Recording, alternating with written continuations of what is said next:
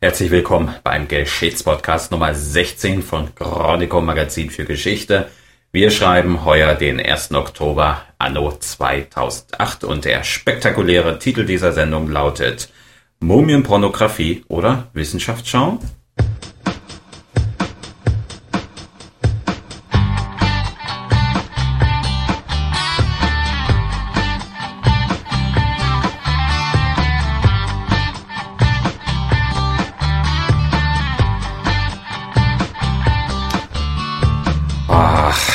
Liebe Geschichtsfreunde, ich freue mich, dass ich heute nicht alleine hier sprechen muss. Ähm, neben mir sitzt nämlich wieder mein lieber David Maciejewski. Ich sage herzlich willkommen alle Geschichtsfreunde. Jawohl, du hast mich vorhin aufmerksam gemacht. Ich sollte wieder mal meinen Namen sagen. Ja, also ich selber bin Marcel Schwarzenberger.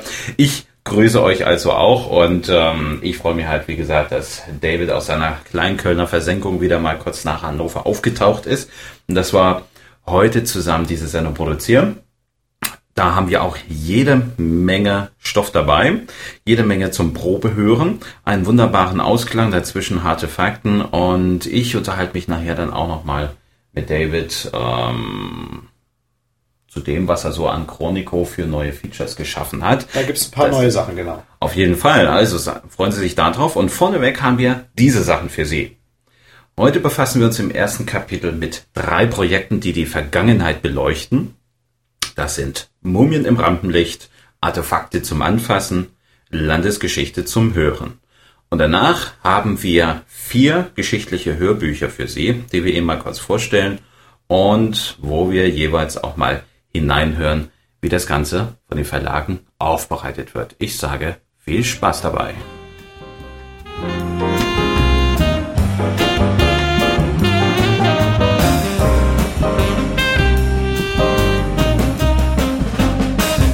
Kontakt mit der Geschichte. Drei Wege. Bei Chronico geht es vor allem darum, Möglichkeiten aufzuzeigen, wie moderne Menschen mit Geschichte in Berührung kommen können. Um drei solcher Projekte geht es in diesem Kapitel. Projekte, die aus ethischer Sicht auf Empörung bei Wissenschaftlern stoßen oder die Geschichte zum Anfassen bieten oder die trotz sehr großem Engagements auch Chancen vergeben. Es geht um Mumien, ägyptische Schätze, und die Geschichte der Niedersachsen. Oder soll ich besser sagen, die Geschichte der Sachsen. Legen wir los mit Nummer eins, Der Mannheimer Ausstellung Mumien, der Traum vom ewigen Leben. Die Schau läuft schon seit dem 30. September im Zeughaus der Reichsengelhorn-Museen in Mannheim. Im Zentrum stehen die konservierten Leichname von rund 70 Menschen und Tieren. Das Museum nimmt für seine Ausstellung in Anspruch, die weltgrößte Schau dieser Art zu zeigen.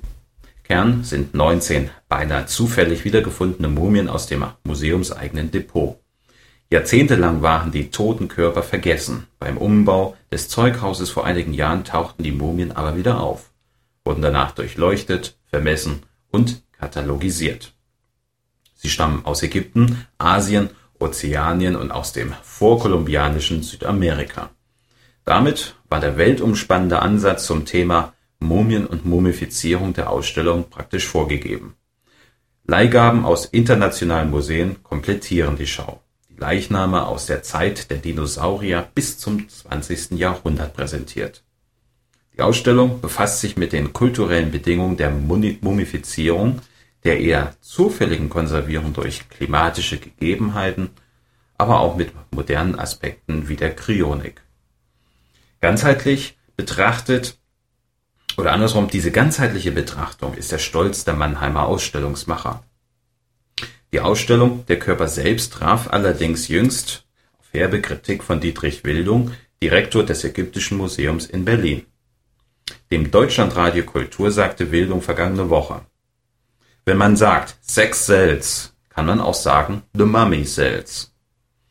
Der Ägyptologe hält also die Mannheimer Konzeption für Effekthascherei und er bezeichnet die Ausstellung als Mumienpornografie.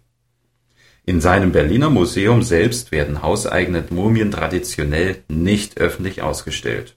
Es ist also eine Frage der Ethik, wie mit Leichnamen umgegangen wird. Wie es auch schon bei anderen Gelegenheiten der Fall war. Wir erinnern uns an den Fall des Gletschermannes Ötzi, der ja auch in Bozen heute zu sehen ist und wo ebenfalls viele Kritiker sich geäußert haben, der Mann hat ebenfalls seine Totenruhe verdient. Das ist eben die Frage. Tritt die Totenruhe also vor der Wissenschaft zurück? Und sind solche Ausstellungen überhaupt noch wissenschaftlich? Das Interesse immerhin ist da, denn wo sonst kann man der Geschichte buchstäblich ins Auge blicken, als beim Betrachten einer Mumie. Die Mannheimer Schau ist noch bis zum 24. März 2008 zu sehen. Entschuldigung. Kommen wir damit mit dem kleinen Hüster zu Nummer zwei. Und darin geht es um das alte Ägypten mit allen Sinnen. So heißt nämlich die Schau im Historischen Museum zu, Speyer, zu Speyer, die ganz auf Familientauglichkeit ausgerichtet ist.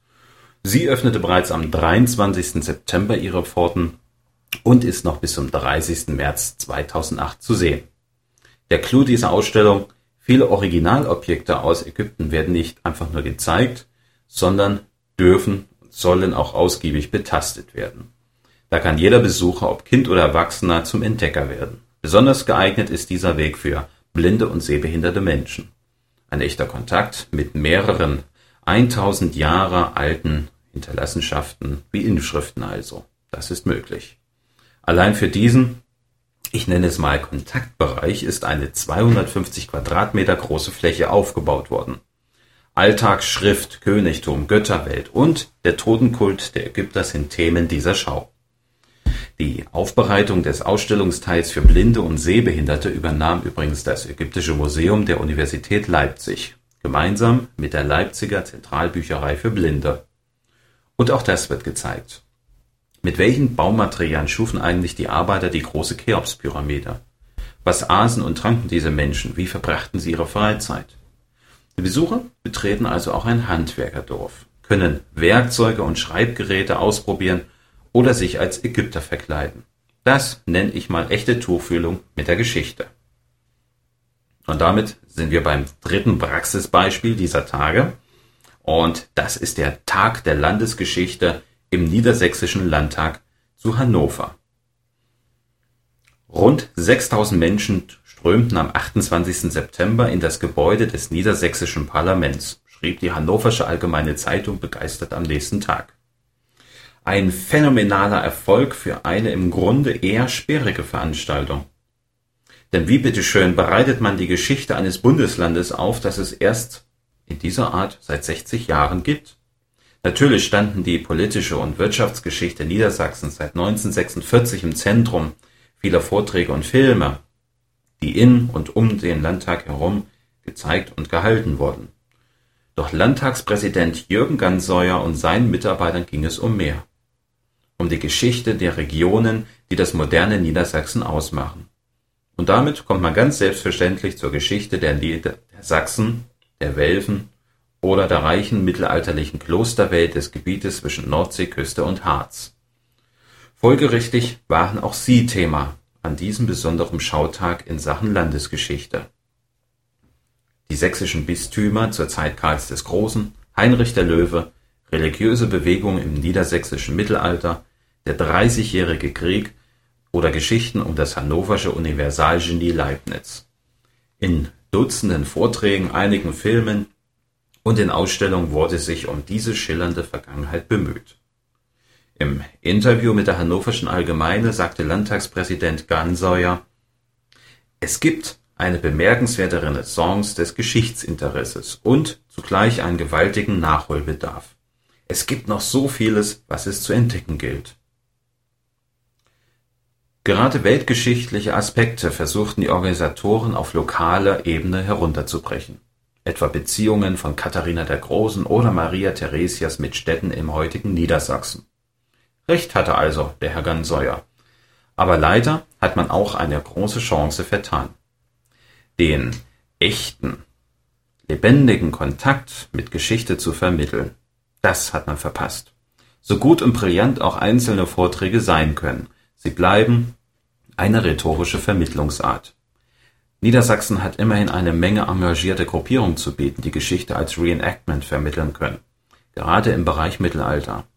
Keine einzige dieser Gruppen waren aber in Hannover dabei. Schade, schade, schade.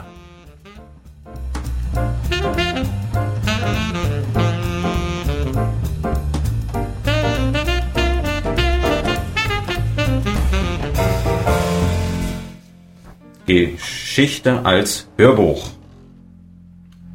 Hörbücher boomen als vorgelesener Romane oder regelrechte Hörspiele. Man nehme zum Beispiel Ach, ich liebe sie, den Alchemisten von Paulo Coelho oder auch Herr der Ringe. Beides fantastisch aufgemachte Hörspiel, Hörbücher nenne ich es mal.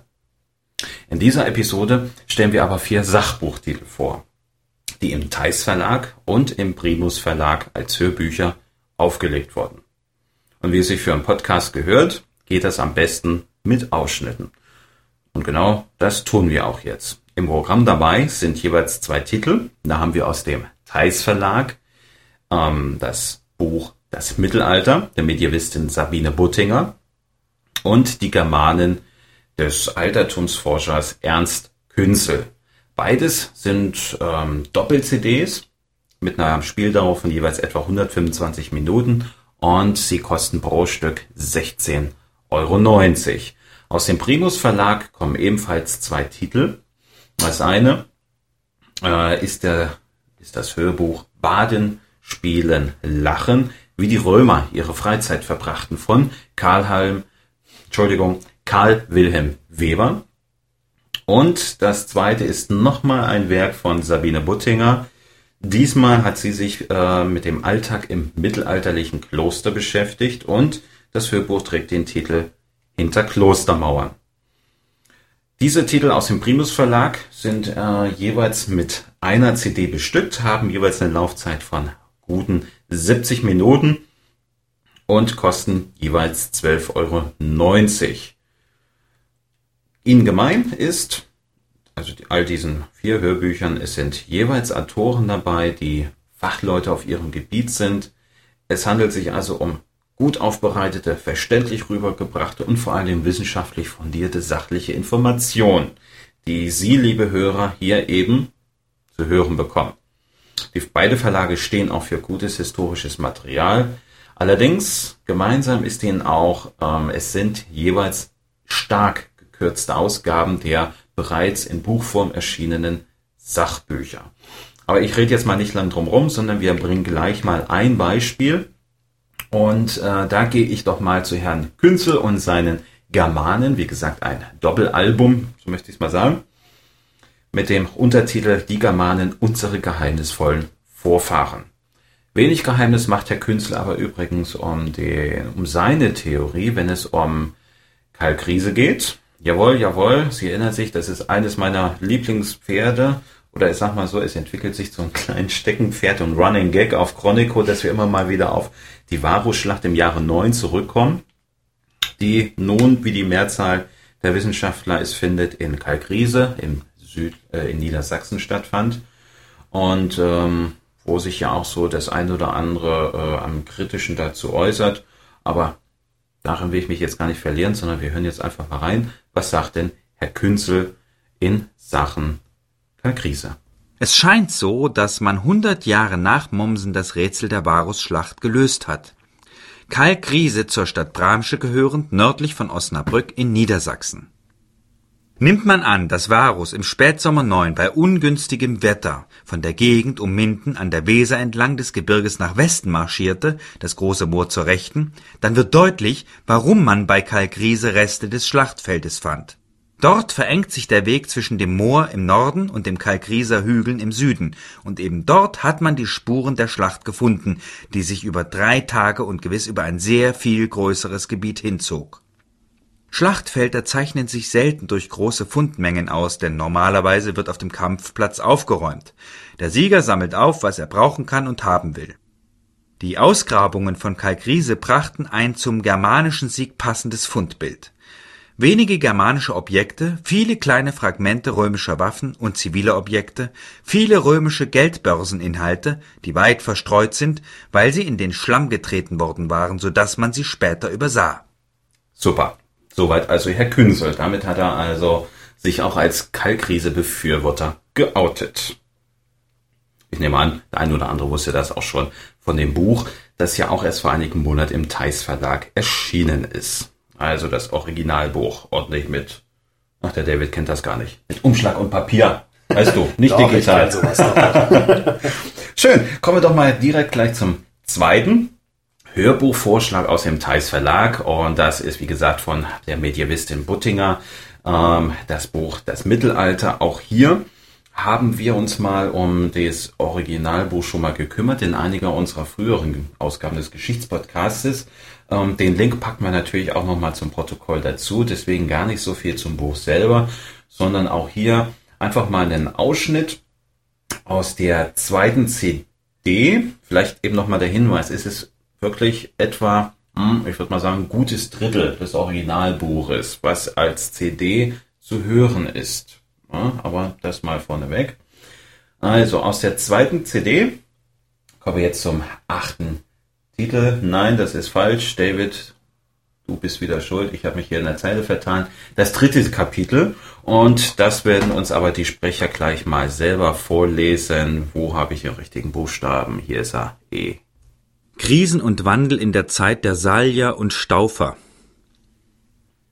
Gerade sechs Wochen nach dem Tod Heinrichs II. fanden sich die Fürsten in Kamba ein und wählten Konrad den Älteren aus dem Geschlecht der fränkischen Salier zum neuen ostfränkischen König. Für mehr als hundert Jahre sollten fortan er und seine Nachkommen die Geschicke des Reiches bestimmen. 1024 freilich ahnte noch niemand, dass gerade die Herrschaft der letzten beiden salischen Könige einen entscheidenden Wendepunkt in der Geschichte des mittelalterlichen Königtums markieren sollte ein heilsamer Schnitt. Konrad II. habe in das Staatswesen das Römische Reich nämlich einen heilsamen Schnitt getan, resümierte sein Biograf Wipo rückblickend die Herrschaftsleistung des ersten Saliers. Diesen Schnitt setzte Konrad II. unter anderem im Umgang mit weltlichen und geistlichen Fürsten. So, also in diesem Stil geht es auch auf dieser Scheibe weiter und damit gehe ich doch direkt mal wieder zurück in die Antike. Jetzt kommen wir zum ersten Teil aus dem Primus Verlag. Wie gesagt, das Hörbuch, wie die Römer ihre Freizeit verbrachten und äh, geschrieben hat, oder nein, doch das Originalmanuskript, natürlich hat er es geschrieben, nämlich der Herr Weber. Und ähm, auch hier sind wieder zwei Sprecher wechselweise zugange und ich rede jetzt mal gar nicht wieder so viel weiter, dann langsam bin ich mich am Verhaspeln hier am Mikrofon. Ich sortiere mich nochmal und spiele inzwischen einfach mal, wie ich finde, ein sehr schönes Stückchen ab. Ähm, freuen Sie sich doch mal auf ein paar unflätige Zitate antiker Zechbrüder. Viel Spaß. Putare. Das Gasthaus. Den Durst löschen konnte man in Tabernae, Kneipen, Popinae, Gaststätten mit Snackservice und Kauponae, Schankwirtschaften. Zufriedene Wirtshausbesucher vermitteln uns noch nach 2000 Jahren ihren Gemüts- und Zechzustand. Wenn einer trinkt, ist ihm alles wurscht, stellt ein Kneipenphilosoph mit entwaffnender Offenheit fest, und ein anderer grüßt nachfolgende Gäste lapidar Avete, utris sumus. Hallo, wir sind voll wie die Schläuche. Die Wandbotschaften zeigen es deutlich. In den Gaststätten stand das gesellige Trinken, Potare, im Vordergrund. Auch das Essen kam nicht zu kurz. Nicht wenige Wirte bedienten auch Laufkundschaft, die sich ein schnelles Essen über die Theke nach draußen reichen ließ. Die Kirchenglocken, ich weiß nicht, ob Sie das hören. Leise im Hintergrund gibt es ein paar Kirchenglocken. Gratis im Geschichtspodcast. Ja, ja. Und äh, gerade diesen Geschichtspodcast. Ja, David, äh, bei dir gegenüber ist nun mal eine Kirche und die ist just gerade dabei, wo wir hier äh, aufnehmen, zu läuten. Ähm, ich finde das gar nicht so schlecht, weil sie bringt uns direkt zum nächsten Thema. Da geht es nämlich um Klostern. Um Klostern, einwandfrei. Also um Klöster. Heute ist mein Deutsch wirklich nicht so super. ähm, aber das kriegen wir noch geregelt. Ich wollte eigentlich nur noch schnell ein paar Sachen auch zu der äh, Scheibe von Herrn Weber sagen mit den römischen Freizeitspaß. Ähm, aber wie gesagt, es war einfach eine wunderschöne Überleitung jetzt. Äh, Kirchenglocken und Klöster, darum geht es also gleich. Jetzt trotzdem nochmal gedanklichen Sprung zurück zu unserer äh, Freizeit Römer CD. Ähm, ich möchte einfach mal sagen, was für Kapitel wir da noch so drinne haben. Denn es geht natürlich nicht nur um das Gasthaus. Es geht natürlich auch um das Gastmahl. Also, wie sah das aus? Mit welchen äh, Künstlern, musischen Sachen sind die Leute da zugange gegangen? Wie wurde das organisiert? Ähm, es geht weiter mit Schauspielen. Es geht weiter mit Sport und verschiedenen ähm, Würfelspielen, Tischspielen. Und ein wunderschönes Kapitel am Anfang auch ähm, rund ums Baden wo also die Sprecher die das Manuskript von Herrn Weber gut vortragen und einfach mal darstellen, wie ist denn so ein Tag abgelaufen in den römischen Thermen.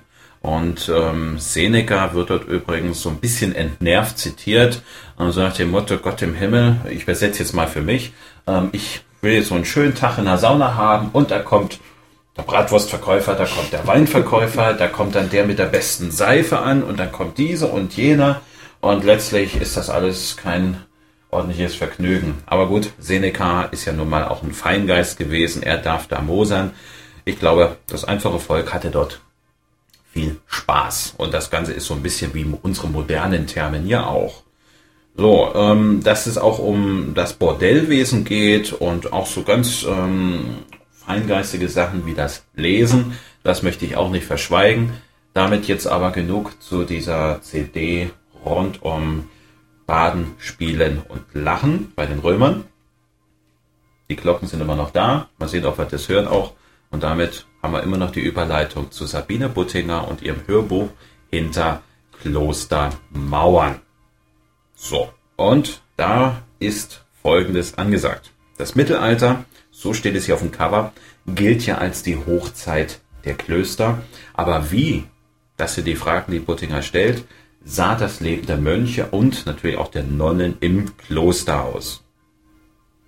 Bisschen Kirchenglocken nochmal. Oh, schön. Sabine Buttinger öffnet den Blick hinter die Klostermauern und sie erzählt von Regeln und ganz alltäglichen Verrichtungen, von Freuden und von Nöten. Und da haben wir zum Beispiel diese Kapitel dabei. Also natürlich vorneweg der Alltag im mittelalterlichen Kloster vom Aufstehen bis zum Bett gehen und manchmal auch, was dann noch in der Nacht alles so passieren musste an Gebeten und Arbeiten etc.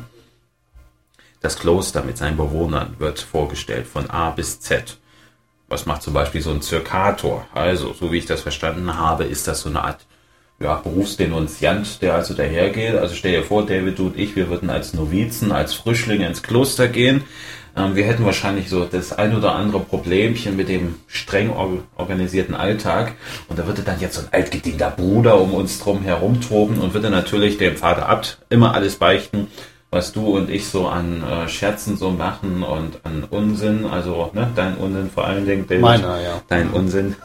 Und das würde er direkt dem abbeichten, der sich für uns wieder etwas einfallen lassen würde, was uns garantiert keinen Spaß macht. Das also ist der Beruf des Zirkators. Unter anderem. Es geht um Gebete, um Arbeit, um Studium. Was trägt der Mönch darüber, auch darunter? Es geht um Hygiene, es geht um Schulen und das Skriptorium, also die ähm, doch wissenschaftliche Seite auch der Klöster. Und das Ganze endet mit dem Kapitel Brüder im Streit, Konflikte im Kloster. Was wir jetzt für einen Ausschnitt hören, das ist das sechste Kapitel und dieses Kapitel lese ich gar nicht vor, sondern das wird uns gleich nochmal angesagt. Wo ist der Buchstabe? Das T. Halleluja, recite suos in Galiläa. Halleluja, Halleluja.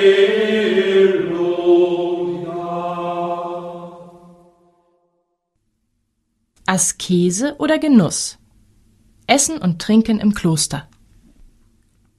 Auch Mönche und Nonnen mussten essen. Mehr als in jedem anderen Lebensbereich des Mittelalters wurde in den Klöstern auf die Ernährung geachtet. Die Versorgung einer vielköpfigen Gemeinschaft zu gewährleisten und zugleich die Grundsätze der Askese, die der Mönch leben sollte, einzuhalten, waren ständige Herausforderungen für Abt, Zellerar und den ganzen Konvent. Brot war wie für die meisten Menschen des Mittelalters auch für die Mönche und Nonnen wichtigste Grundlage ihrer Ernährung. Ein Pfund, etwa 300 Gramm am Tag, gestand ihnen die Benediktregel zu mit der Auflage, an den Tagen, an denen zweimal gegessen wurde, ein Drittel davon für abends aufzusparen. Ja, so sieht das aus. Unsere Glocken läuten hier immer noch, aber das passt ja, wie gesagt, immer noch gut zum Thema. Also, Sie haben jetzt ein paar Beispiele gehört. Ähm, Ihnen ist sicherlich auch aufgefallen, das letzte Beispiel aus dem Kloster ist ja so ein bisschen aus der Art geschlagen, eingangs mit ein bisschen Musik. Und ich muss sagen, ich war unendlich erleichtert, als ich diese CD eingelegt habe hinter Klostermauern. Und es gab dann also zu jedem Kapitel als, ich sag mal, als äh, virtueller Raumteiler ein Musikstück zu hören, also gregorianische Gesänge, passend zum Thema, wunderbar aufbereitet und hinter jedem Kapitel gibt es ein solches Stück und endlich, endlich Musik. Denn was die anderen CDs so gut aufgemacht, so informativ, ähm, so sauber und gut gesprochen sie auch sind, ähm, was sie alle prägt, ist einfach, ähm, ich finde sie ein bisschen eintönig, muss ich gestehen, ein wenig trocken. Ähm, ich hätte mir wirklich ein bisschen mehr Hintergrundmusik auch gewünscht. Und wenn es einfach so wie bei der Kloster-CD so ein paar musikalische Raumteiler gewesen wären, das hätte das Ganze doch sehr aufgelockert. Gut ist immerhin, es sind immer mehrere Sprecher zugange. In der Regel sind es auch mal äh, eine Dame und ein Herrn, so dass das also auch äh, vom Hörgenuss ein bisschen abwechslungsreich auch gestaltet ist. Aber ich kann nur noch mal betonen, es sind gute Ansätze, aus denen sich noch jede Menge mehr herausholen ließe. Denn beide Serien sollen ja fortgesetzt werden. Der Theis Verlag mit seinen Hörbüchern aus der ähm, Theis Wissen Kompakt Audioreihe und auch ähm, Primus Verlag hat ja eine eigene Reihe aufgelegt, die da eben heißt Geschichte erzählt. Und ich finde, das sind wunderschöne Ansätze. Bitte, bitte, liebe Verlage, schaut noch mal rein in eure Konzeption. Ein bisschen mehr Dramaturgie darf es sein. Also ich erwarte ja nicht zu jeder CD eine wahnsinnig aufregend oder aufwendig produzierte ähm, Szenerie, also mit mit äh, Schauspiel, also mit Radiosprechern, mit äh, wahnsinnig viel Musik und Dramaturgie. oder sonstiges. Ja. So sieht es aus, nicht? Aber so, so ein paar kleinere Stücke, gerade weil ja oft mit Zitaten gearbeitet wird, was ich interessant finde, ne? Wenn also ähm, der Historiker berichtet also ein Kapitel, sagt, das und das war äh, Fakt gewesen.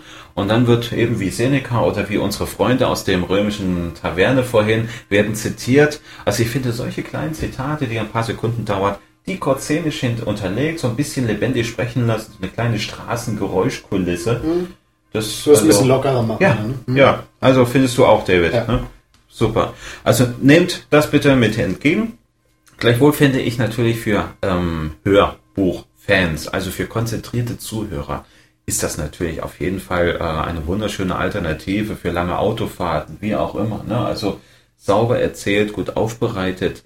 Ähm, das lässt sich also machen. Gut zu hören. Okay, ich einen kleinen Kritikpunkt habe ich dann doch noch. Ähm, sie werben ja mit Digipack. Digipack. Was heißt das Digipack? Ja, eben. Wie würdest du das verstehen? Also ein CD ist. ist Digipack das, würde ich sagen, das ist, ähm, ich meine, digital ist eh alles. Also von daher ist es vielleicht eine CD-Sammlung. Eine CD-Sammlung, gut, das stimmt. Wir haben ja hier bei den Thais äh, Hörbüchern immer zwei CDs drin, aber ich habe das auch so verstanden, oh wow, geh doch mal rein, legst noch einen Rechner rein und da hast du doch bestimmt noch jede Menge Karten oder Bildmaterial oder irgendwelche äh, interaktiven Geschichten. Ja. Ist aber nicht der Fall. Ja, schade. Ist leider nicht der Fall. Schade, genau. Aber, wie gesagt, ich hoffe, wir haben trotzdem einen guten Eindruck ein bisschen mit rüberbringen können durch die Ausschnitte, dass es also auf jeden Fall eine seriös gemachte Geschichte ist, mit Potenzial für mehr. Das nehmen Sie mal mit und ich sage trotzdem viel Spaß und damit kommen wir doch schon zu unserem dritten Kapitel, wenn ich hier die richtige Taste finde.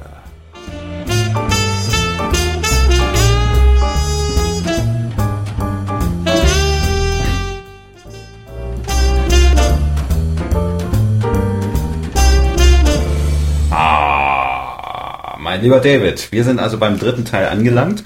Jetzt kommst du wieder ein bisschen mit ins Rollen. Denn jetzt wollen wir einfach mal in aller würzigen Kürze nochmal sagen, was du so die vergangenen Wochen alles so getrieben hast. Du warst natürlich nicht nur für dein Berufswechsel in Köln, sondern du hast auch eine ganze Menge Zeit am Rechner verbracht und hast so ein bisschen entschlackt, neu geformt, getan, gemacht und getutet, wie man so schön sagt. Naja, ich habe hab meine Freizeit ja. ein bisschen strapaziert und damit meine Freundin geärgert. Das wollen wir auch gar nicht so weiter ausbreiten. Ähm, aber einfach mal so ein paar Sachen sagen. Äh, natürlich hast du vieles gemacht, was äh, mir die Arbeit erleichtert, für Chronico dort Texte einzubringen und so weiter, die aber der Hörer gar nicht so merkt oder der Leser, sagen wir es mal so. Es geht ja auch um die Webseite chronico.de. Aber ich bin sehr froh, dass da ein, zwei Features schon mal dabei sind, die viele unserer Hörer auch oder unsere Leser auch sich gewünscht haben Ja. in der jüngst vergangenen Umfrage, die auch so immer wieder gekommen sind. Und David, sag mal an, was ist das beste, schönste, neueste, tollste, was wir jetzt haben? Also ganz kurz nochmal angesprochen, wir haben viel unter der Motorhaube nochmal ein bisschen was gemacht. Davon bekommt der Leser jetzt natürlich freilich nichts mit. Aber zukünftig, dass wir Termine schneller und effizienter einstellen können, da haben wir schon ein bisschen was gemacht. Aber das, worauf ich äh, als erstes hinaus möchte, sind Bilderreisen. Wir haben jetzt bei Chronico riesige Fotogalerien wieder online gestellt. Chronico, der Vorgänger, das war ja Mittelalter Spektakulum, da hatten wir ein paar tausend Bilder wirklich online gestellt von Veranstaltungen. Das geht, äh, fängt an im Jahre 2003, geht bis ins Jahr 2005.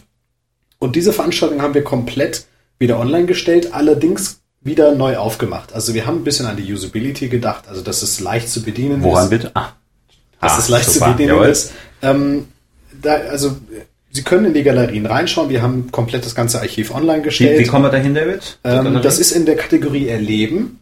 Dort sind die Bilderreisen. Das haben wir also wirklich thematisch schön benannt. Da können Sie dann reingehen und wirklich nochmal nachvollziehen, Mensch, wie war denn das bei der und der Veranstaltung? Wie waren denn da die Fotos? Und das Ganze gibt's auch schön animiert. Eine Neuerung, die wir beim Mittelalter-Spektakulum niemals hatten, ist die Möglichkeit, dass Sie sich das wie im Film die Bilder jetzt anschauen können, nacheinander. Wunderschön animiert, super interessant. Also wenn Sie da einfach auf eine Galerie gehen, auf eine Bilderreise, dann können Sie da äh, Stunden drin versinken. Also so als Ähm, Dia-Show. Ne? Als Dia-Show sozusagen, genau. Also das Ganze nochmal Revue passieren lassen, genau. Also ein Haben wir schon die krachige Hintergrundmusik eigentlich mit eingebaut oder wie läuft das ab mit der Dia-Show? Nee, das haben wir noch nicht. Die, Aber- die ist still. Die kann sich jeder selbst einstellen, genau.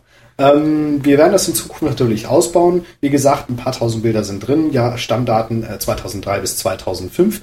Und wir werden demnächst äh, die aus dem Jahre 2006 und 2007 auch nochmal äh, online stellen. Da bitten wir aber noch ein bisschen Geduld. Oh ja, da freue ich mich auch schon, weil da gibt's ja noch jede Menge Leckerbissen. Ähm, da bin ich ja zum Beispiel, wenn ich irgendwo äh, auf Römerlagern, Mittelaltergeschichten da mit dabei war, auch mal gefragt worden, Menschenskind, ihr bringt dann die Berichte auf Chronico, das sind dann zwei, drei, vier, vielleicht auch mal fünf Fotos dabei. Was macht ihr eigentlich mit dem ganzen Rest? Der Rest, ja, hallo, das sind eben die Galerien. Und da können dann auch schon mal so na, zwischen 50 oder auch mal 200 Bilder pro Galerie dabei Genau. sein. Ähm, da legen wir es gar nicht so sehr drauf an, ähm, die nun alle auszusortieren, dass es immer nur die besten Hochglanzbilder sind, sondern einfach möglichst einen Rundumblick.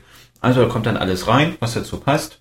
Ähm, und dann ist, lässt sich das auch recherchieren. Ne? Genau, wir haben ein Archiv. Also das Ganze finden Sie unter der Rubrik Erleben, heißt dann Bilderreisen. Klasse. So, David. Ne, Kleinigkeit war noch, glaube Ja, ich. eine äh, Kleinigkeit war noch, ähm, das nur am Rande. Ähm, wir haben ja die Veranstaltungen, die Termine, wir haben eine umfangreiche Termindatenbank, äh, wo du, Marcel, natürlich immer die fleißig die neuesten Termine einträgst. Und wir haben jetzt ein kleines Gimmick gerade diese Woche online gestellt. Und zwar kennt jeder von Ihnen wahrscheinlich den Dienst von Google, Google Maps. Das ist ein ähm, Satellitendienst, äh, der im Internet zu finden ist, wo Sie selbst mal gucken können, von oben vom Satellit her, wo Sie gerade so unterwegs sind um Ihre Umgebung. Das Ganze gibt es auch als Programm für Macintosh und PC, nennt sich Google Earth. Und wir haben diesen Dienst Google Maps auf unsere Seite jetzt eingebunden. Wenn Sie also einen Termin im Detail anschauen und sich die ganzen Informationen durchlesen, wann und wo das Ganze stattfindet, werden Sie in der Sidebar, also in der rechten Leiste, jetzt einen Kartenausschnitt sehen, live mit einem kleinen, äh, mit einem kleinen Marker drin, sodass Sie sehen, ah, in dieser Umgebung ist das. Sie können diese Karte noch zoomen und hin und her schieben und können wirklich mal sehen, wo findet diese Veranstaltung statt. Ich habe gestaunt. Also wie gesagt, du hast ja mal da, die haben Beispiel mal mit rausgezogen. Da läuft ja gerade in äh, Leipzig die ähm, im Gasometer, also einem ehemaligen, ähm, ja, nee, Gasometer ist das ehemalige, es heißt jetzt Panometer, also ein äh, stillgelegter Gasbehältnis, wie auch immer, Dingsbums in Leipzig. Und ähm, das wird seit einiger Zeit auch mal genutzt zur Ausstellung mit riesigen Panoramaleinwänden, deswegen also Panometer. Und da läuft gerade etwas von Panometer mit einer, einer ähm, ja, wie soll ich sagen, so eine Art 3D animiert, na, nicht animiert, ist ja Leinwand, aber eine 3D-Zeichnung äh, rekonstruiert. Ums, geht ums alte Rom. Das hast du mal hergenommen, das sah ganz toll aus. Klick mal also rein, da hast du auch schon mal testweise mitgeschrieben. Es ist also die Richard-Lehmann-Straße Nummer 3. Nein, die Nummer weiß ich gar nicht mehr. Also du hast die Straßennummer, die Hausnummer mit 160, genau. eingegeben. Genau. So, und ich als äh, ehemals in Leipzig wohnender und deswegen auch das Panometer oder Gasometer sehr gut kennen, da hat er also mal reingeklickt und wups, deine wunderbar selbstgestaltete Fahne pflanzte sich tatsächlich direkt vor dem Rondell des Panometers auf. Also funktioniert ganz gut und das werden wir jetzt auch machen. Das heißt, das ist natürlich mein Part. Sobald wir die Veranstaltung haben, wo wir auch die äh, Straße und Hausnummer haben, können wir das also, naja, ich würde mal sagen, doch zumindest auf wenige hundert Meter genau dann angeben. Und ich glaube, das ist ein netter kleiner zusätzlicher Service. Ja, ich ne? denke, das äh, zeigt noch mal ein bisschen die Atmosphäre oder zeigt die Umgebung. Ist das jetzt in der Nähe von der Autobahn oder Sie können auch im Kleinteil ein bisschen rumzoomen.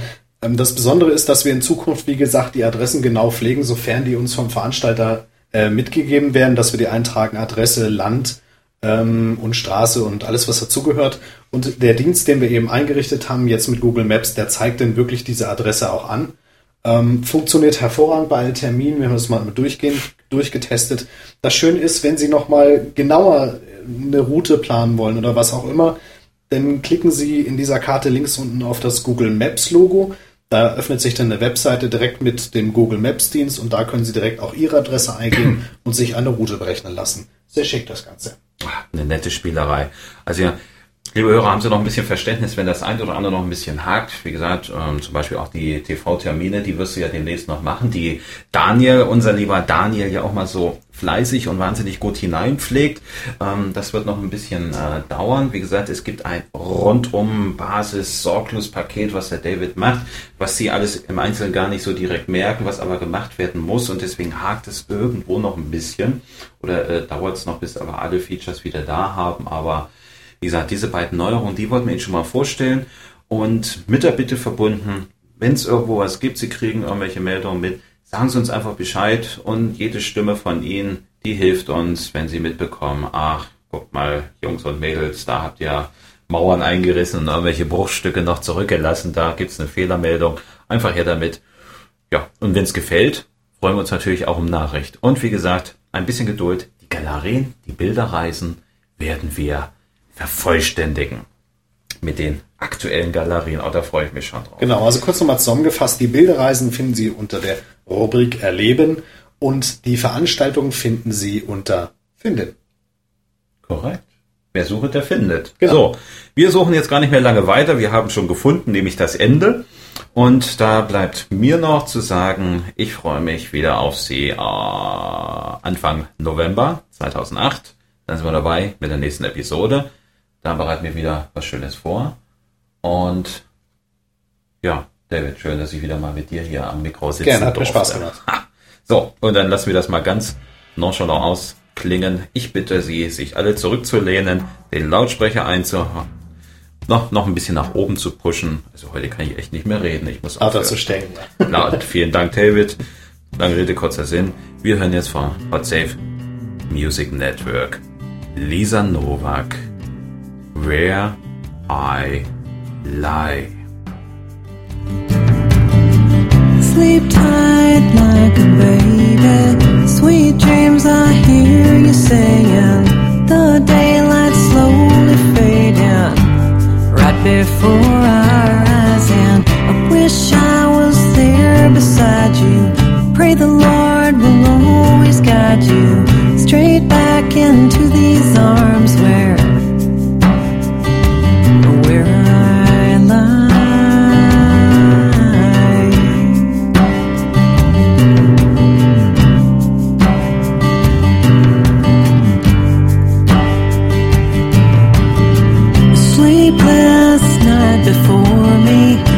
it's cause you're not here to hold me. All the countless sheep ignore me. It's just not right cause every night when the day is over, I rest my head softly on your shoulder. Well, it's the only one